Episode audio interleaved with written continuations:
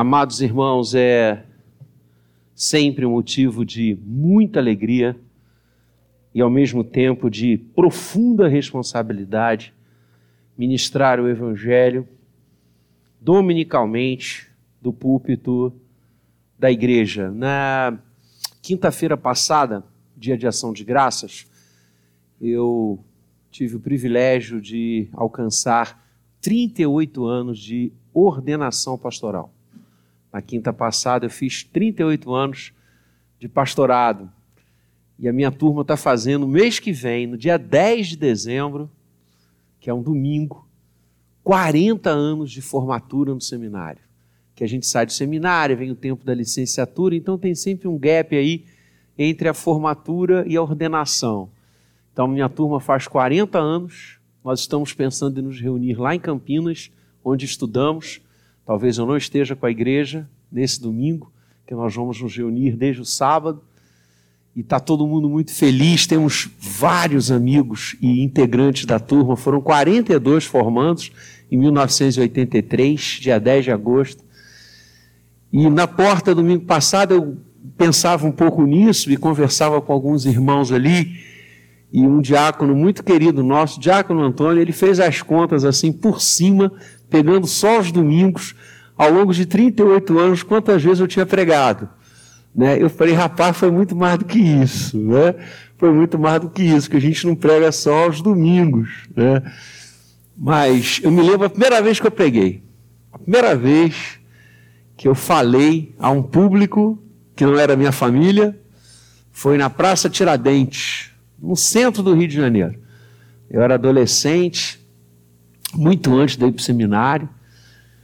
E nós tínhamos uma programação todas as tardes na Praça Tiradentes. A UPA ia para a praça um pouco antes do culto, das 19 horas, levávamos uma caixa de som, um violão e um microfone. E lá íamos nós e pregávamos o evangelho ali. Cantávamos alguns cânticos, alguns louvores, as pessoas se achegavam, faziam uma roda e um de nós pregava. Um adolescente, cada domingo pregava. E chegou o meu dia, né? E eu treinei muito em casa. E eu me recordo como se fosse ontem, ou hoje, que os meus joelhos bateram um no outro. De, tanta, de tanto receio, de tanta responsabilidade, né?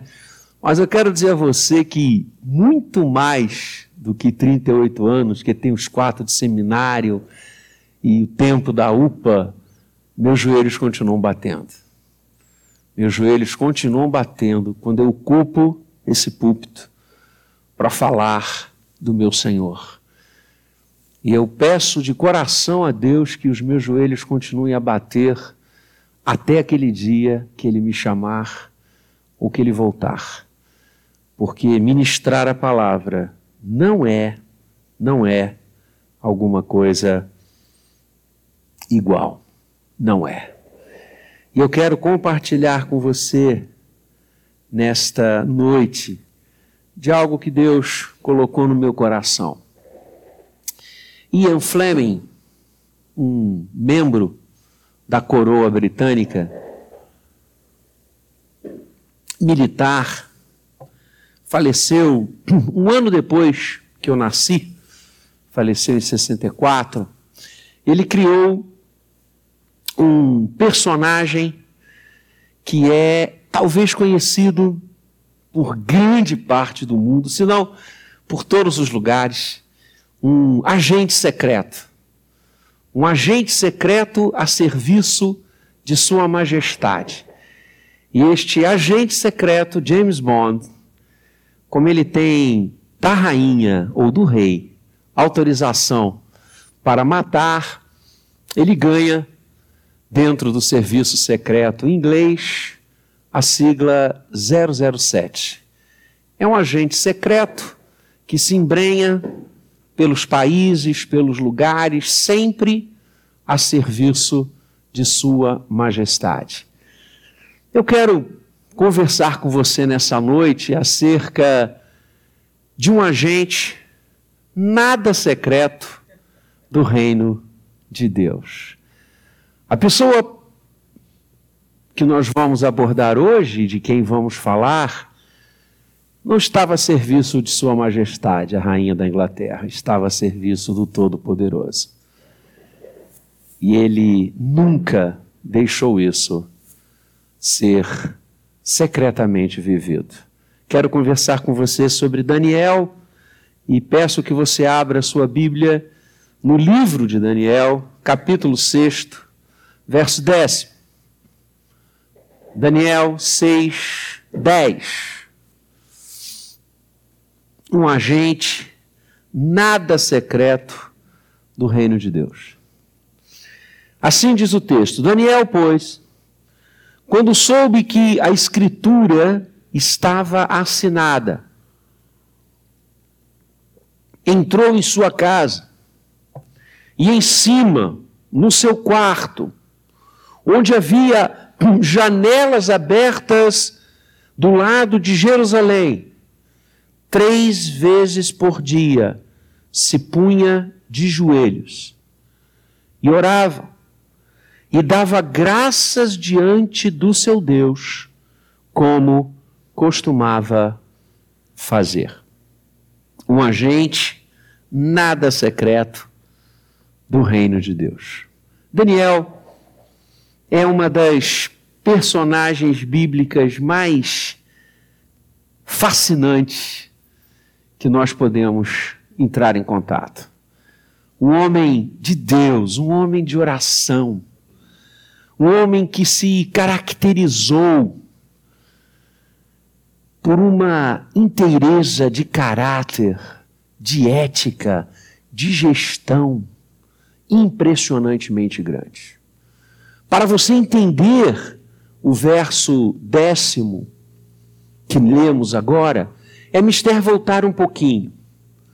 Quando o povo de Deus, por força da sua desobediência, por força da sua negligência para com aliança com o Eterno, para o cumprimento do que Deus queria, o Senhor permite que a Síria faça Israel cativo. E nesse movimento, aquele grande povo, grande povo da Babilônia, de levar os judeus para o seu território, eles levam jovens, eles levam oficiais, eles levam homens de grande capacidade para, na Babilônia, servir ao rei Nabucodonosor. E Daniel está entre eles, jovem, que é levado para a Babilônia junto com o povo de Israel. E ali ele cresce, e ali ele se desenvolve, e ali ele ganha proeminência sob o reinado de Nabucodonosor. Nabucodonosor falece, seu filho assume o poder, seu filho morre e os medos entram sobre a possessão do Império Assírio, Império Medo-Persa. E Dario agora é o grande rei. E é interessante que Daniel perpassa todos esses tronos. Ele era tão grande, ele era tão inteligente, ele era tão administrador, ele era tão gestor, que os reis vão se sequenciando e ele continua com uma expressão de intensa proeminência. E nunca deixou a sua fé. Nunca provou das mesas da Babilônia. Nunca se curvou à idolatria daquele império, nunca mercadejou a sua convicção no eterno, em Yahvé, nunca abriu mão da sua fé. Todos que conheciam Daniel sabiam quem ele era e o que ele cria. Dario, ao assumir, e o império medo-persa era muito grande. Isso era muito grande. A extensão era imensa. E o que, que ele faz? Ele divide para governar. Ele fatia o império em 120 porções. em 120 províncias, em 120 cidades, em 120 regiões, e coloca sobre cada uma dessas 120 regiões como que governadores, os sátrapas. E em cima desses 120 governantes que diretamente respondiam ao rei, ele colocou três homens que ganharam o epíteto de presidentes ou de sumos gestores. E entre eles, um era Daniel.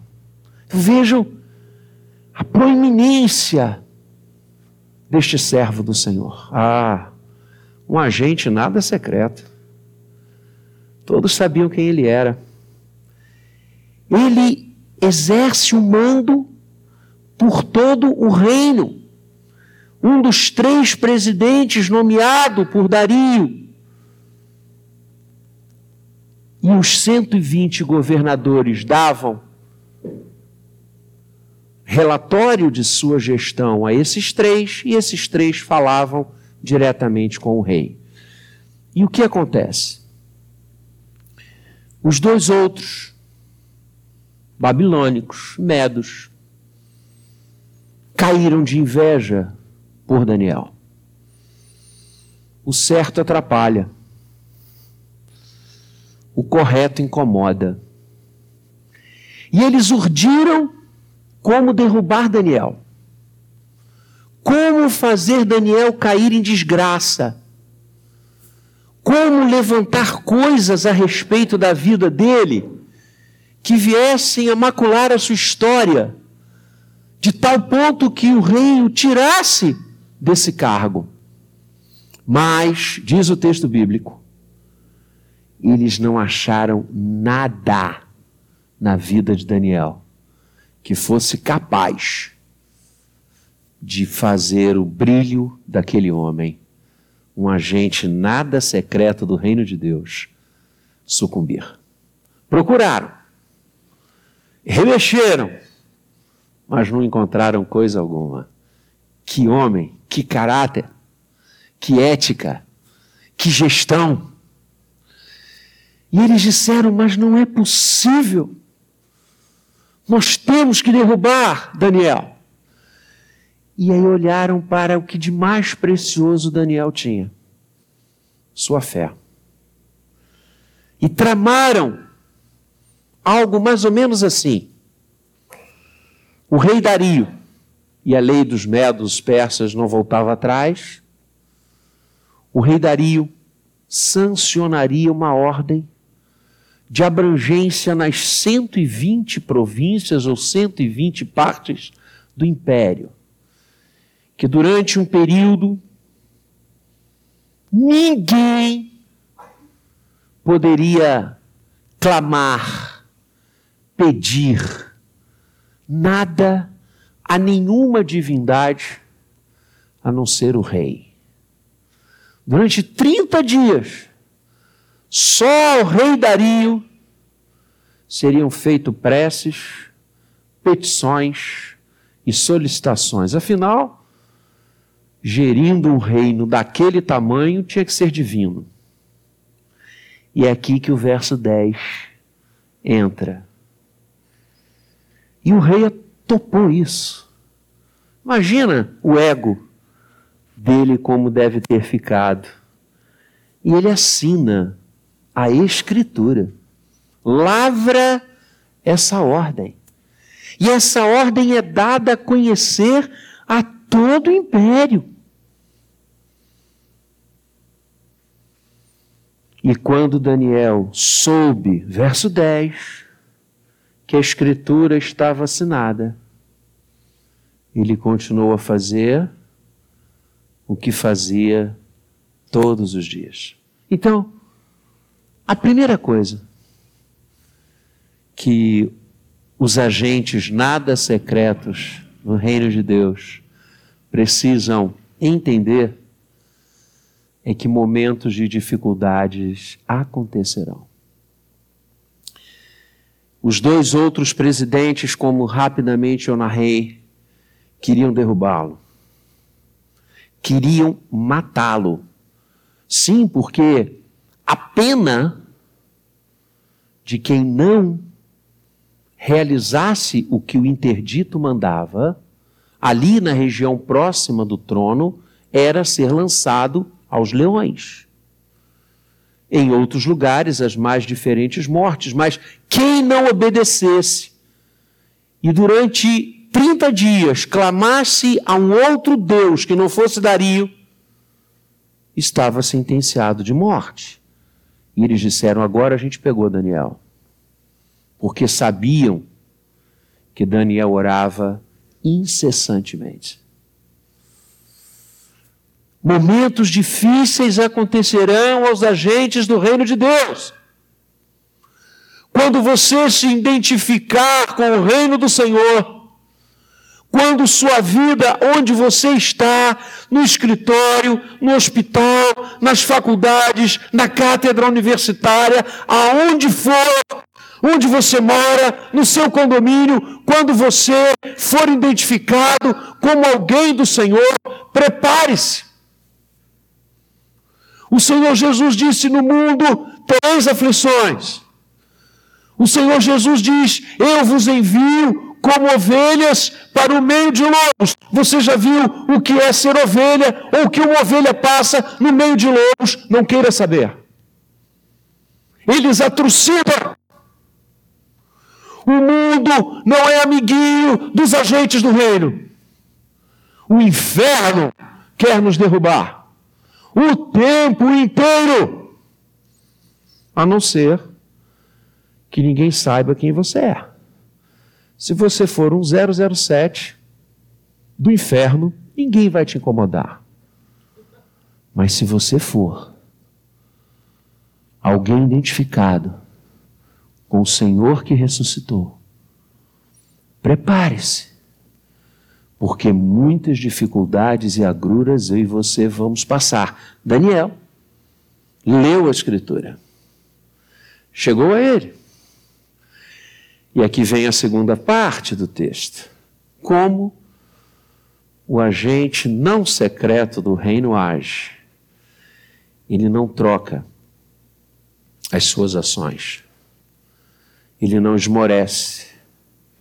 Ele não tem medo nem da morte. Porque vejo, Daniel, quando soube que a escritura estava assinada, entrou em sua casa. E foi para a parte de cima. Daniel era um homem profundamente importante. E na época, a arquitetura, e você tem é, é, é, é ilustrações, você tem é, é, reconstruções dessa época, a, a, os prédios, as, as, habitações eram todas um andar apenas. Morar numa casa de dois andares era algo para os ricos, era algo para os muito importantes. E Daniel tinha uma casa assim, vistosa. De longe as pessoas viam a casa dele. A casa dele se destacava. E o seu quarto era na parte de cima. E Daniel sobe ao seu quarto, abre as janelas, como ele sempre fazia e havia algumas na direção de Jerusalém. E ele pôs-se de joelhos, e três vezes ao dia ele orava ali. Ele se vergava, rosto em terra, joelho no chão, e clamava ao Senhor Todo-Poderoso, ao Deus da sua história, da sua fé. Ameaça da morte ameaça dos dentes dos leões, não fizeram Daniel retroagir um milímetro do que ele cria, da sua comunhão com Deus, do seu agradar o coração de Deus. Ele orava três vezes ao dia e continuou a orar três vezes ao dia. Por isso, os dois outros inimigos dele disseram: É agora, porque a gente passa todo dia e vê Daniel orando. a gente pode acertar os relógios com a oração dele. Então é aí que a gente vai pegá-lo.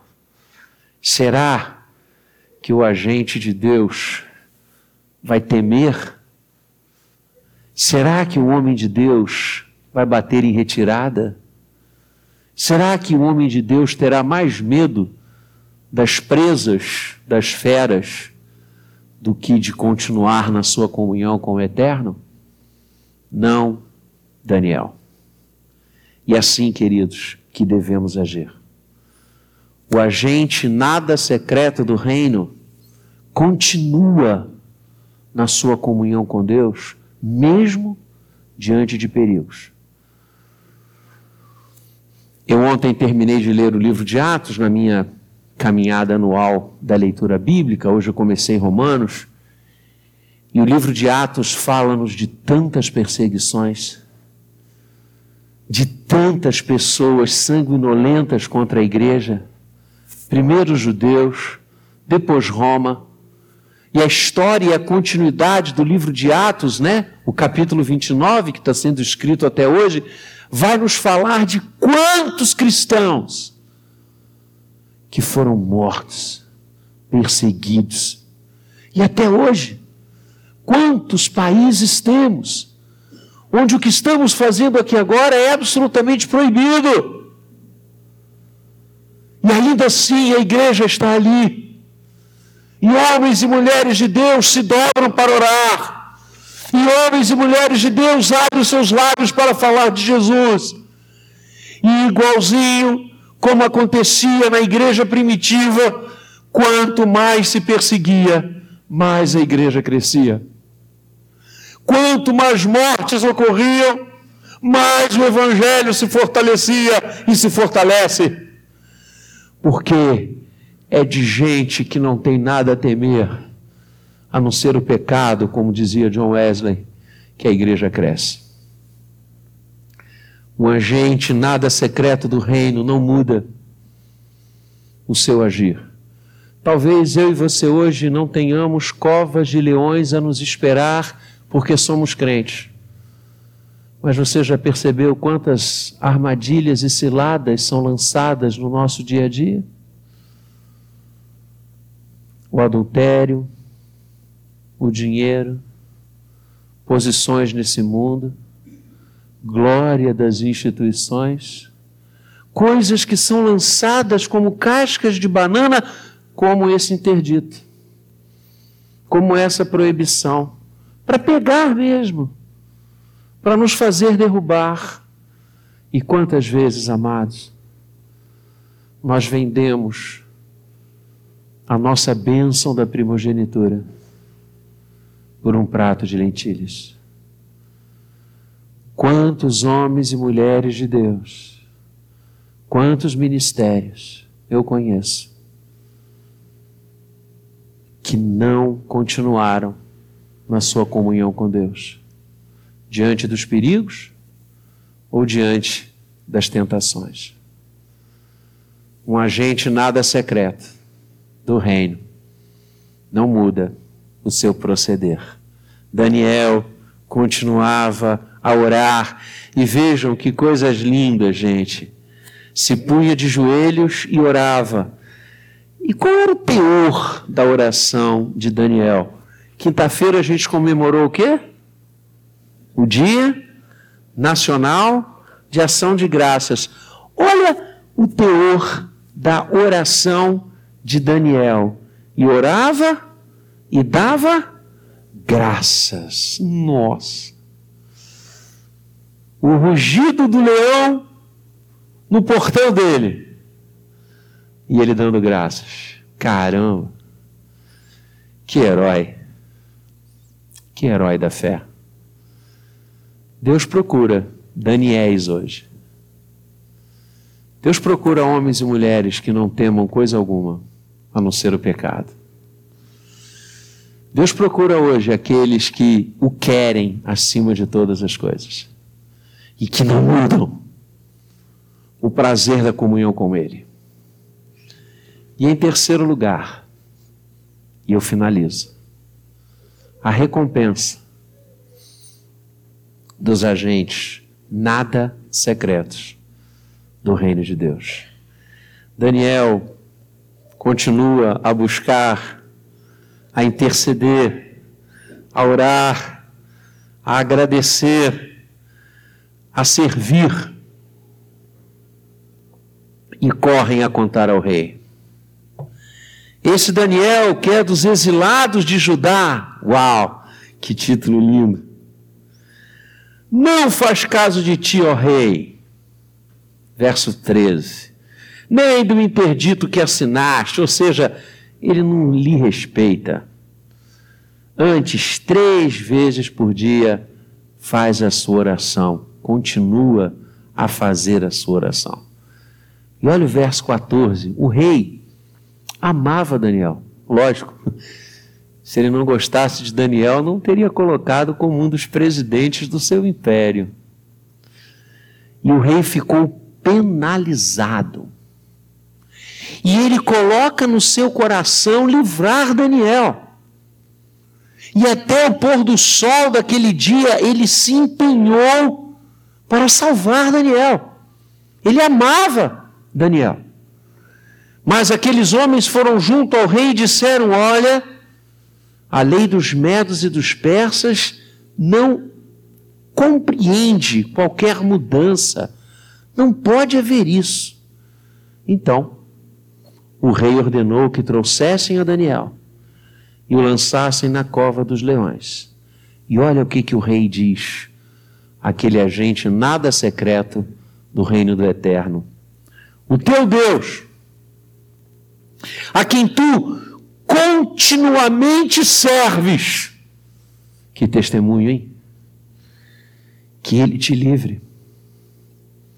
E foi exatamente assim que aconteceu. Daniel é colocado na cova, uma grande pedra é colocada e posta sobre a cova, o rei sela essa pedra para que nada se mudasse a respeito de Daniel. E veja, verso 18: o rei volta para o palácio e passa a noite em jejum. E proíbe que qualquer instrumento de música chegue até ele. Ele está triste. Ele amava aquele homem que certamente já teria sido devorado pelas bestas feras. O sono foge dele. Pela manhã, ao romper do dia, verso 19, levantou-se o rei e foi com pressa à cova dos leões. Irmãos, estamos falando do rei Dario, um dos mais poderosos reis da antiguidade. Este homem amava Daniel, porque é isso que os servos de Deus denotam na vida das pessoas mesmo: amor. Que testemunho Daniel tinha impresso no coração desse homem. Ele chegou-se à cova e chama por Daniel, com voz triste, desanimada.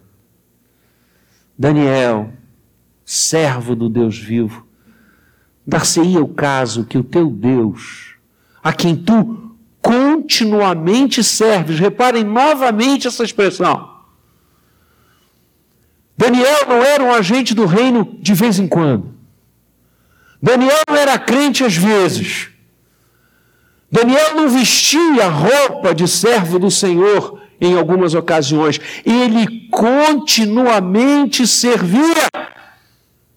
Isso era testificado pelos pagãos. Como eu e você devemos ser. Por acaso o teu Deus pode livrar-te dos leões? E ele ouve uma voz lá de dentro ó oh, rei, vive eternamente. Isso era uma expressão de saudação e de reconhecimento de autoridade do rei. Olha que bonito. Mesmo não concordando com o edito, o edito, a ordem, Daniel saúda respeitosamente o rei.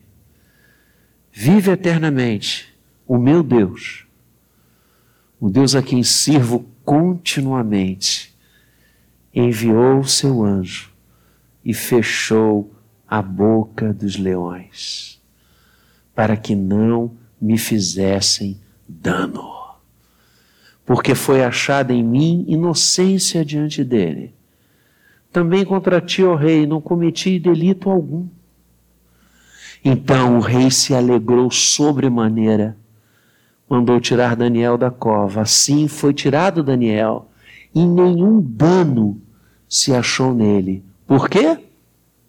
Porque era forte e ele conseguiu dominar todos os leões, porque era treinado em lutas, em artes marciais, e nenhuma fera conseguiu mordê-lo. Por que, que Daniel livrou-se? O que, que diz o versículo? Porque crera, de novo, porque crera no seu Deus. Aqueles que estão a serviço do eterno Rei, por Ele são libertos. Não tenha medo, não titubeie, não fraqueje, não troque a sua fé. Não se vergue as coisas do mundo. Não troque a sua primogenitura.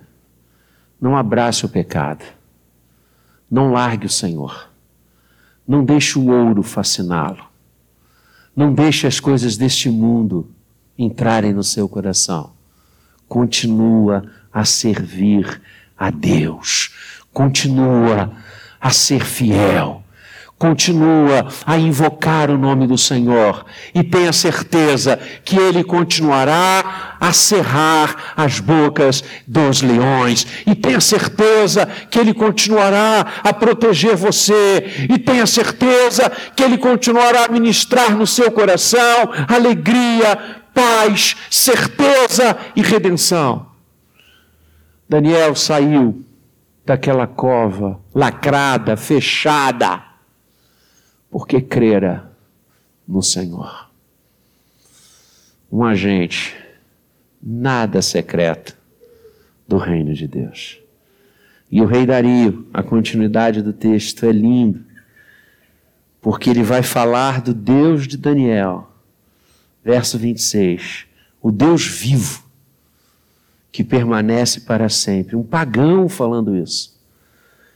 Ele reconhece que o Deus de Daniel livra, salva e faz sinais e maravilhas no céu e na terra. E foi por ele que Daniel libertou-se do poder dos leões. Que testemunho! O Senhor livra aqueles que nele confiam. Agora é com a gente. Que agentes somos do reino? agentes secretos. Ninguém sabe quem somos, no que cremos, no que confiamos. Somos agentes um pé lá, outro cá. Quando é conveniente, somos crentes. Quando não é, não comunicamos.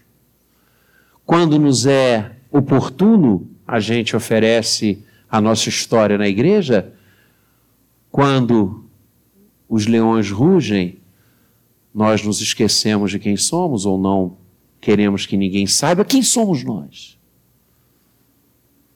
Nesta noite eu os exorto a sermos agentes nada secretos do reino de Deus. Um reino que se estabelece quando também uma pedra foi removida mas não da caverna das feras, mas de um túmulo. E de lá saiu o Senhor da vida, o Senhor da história, o Senhor que era o Deus de Daniel, o Senhor que reservou para nós algo inexplicável por nossas palavras o Senhor, que diz: ser fiel até a morte, e dar-te-ei a coroa da vida. Sejamos agentes, não de Sua Majestade, não secretos, mas do Rei dos Reis e proclamemos isso a todo mundo. Que Deus nos abençoe. Amém.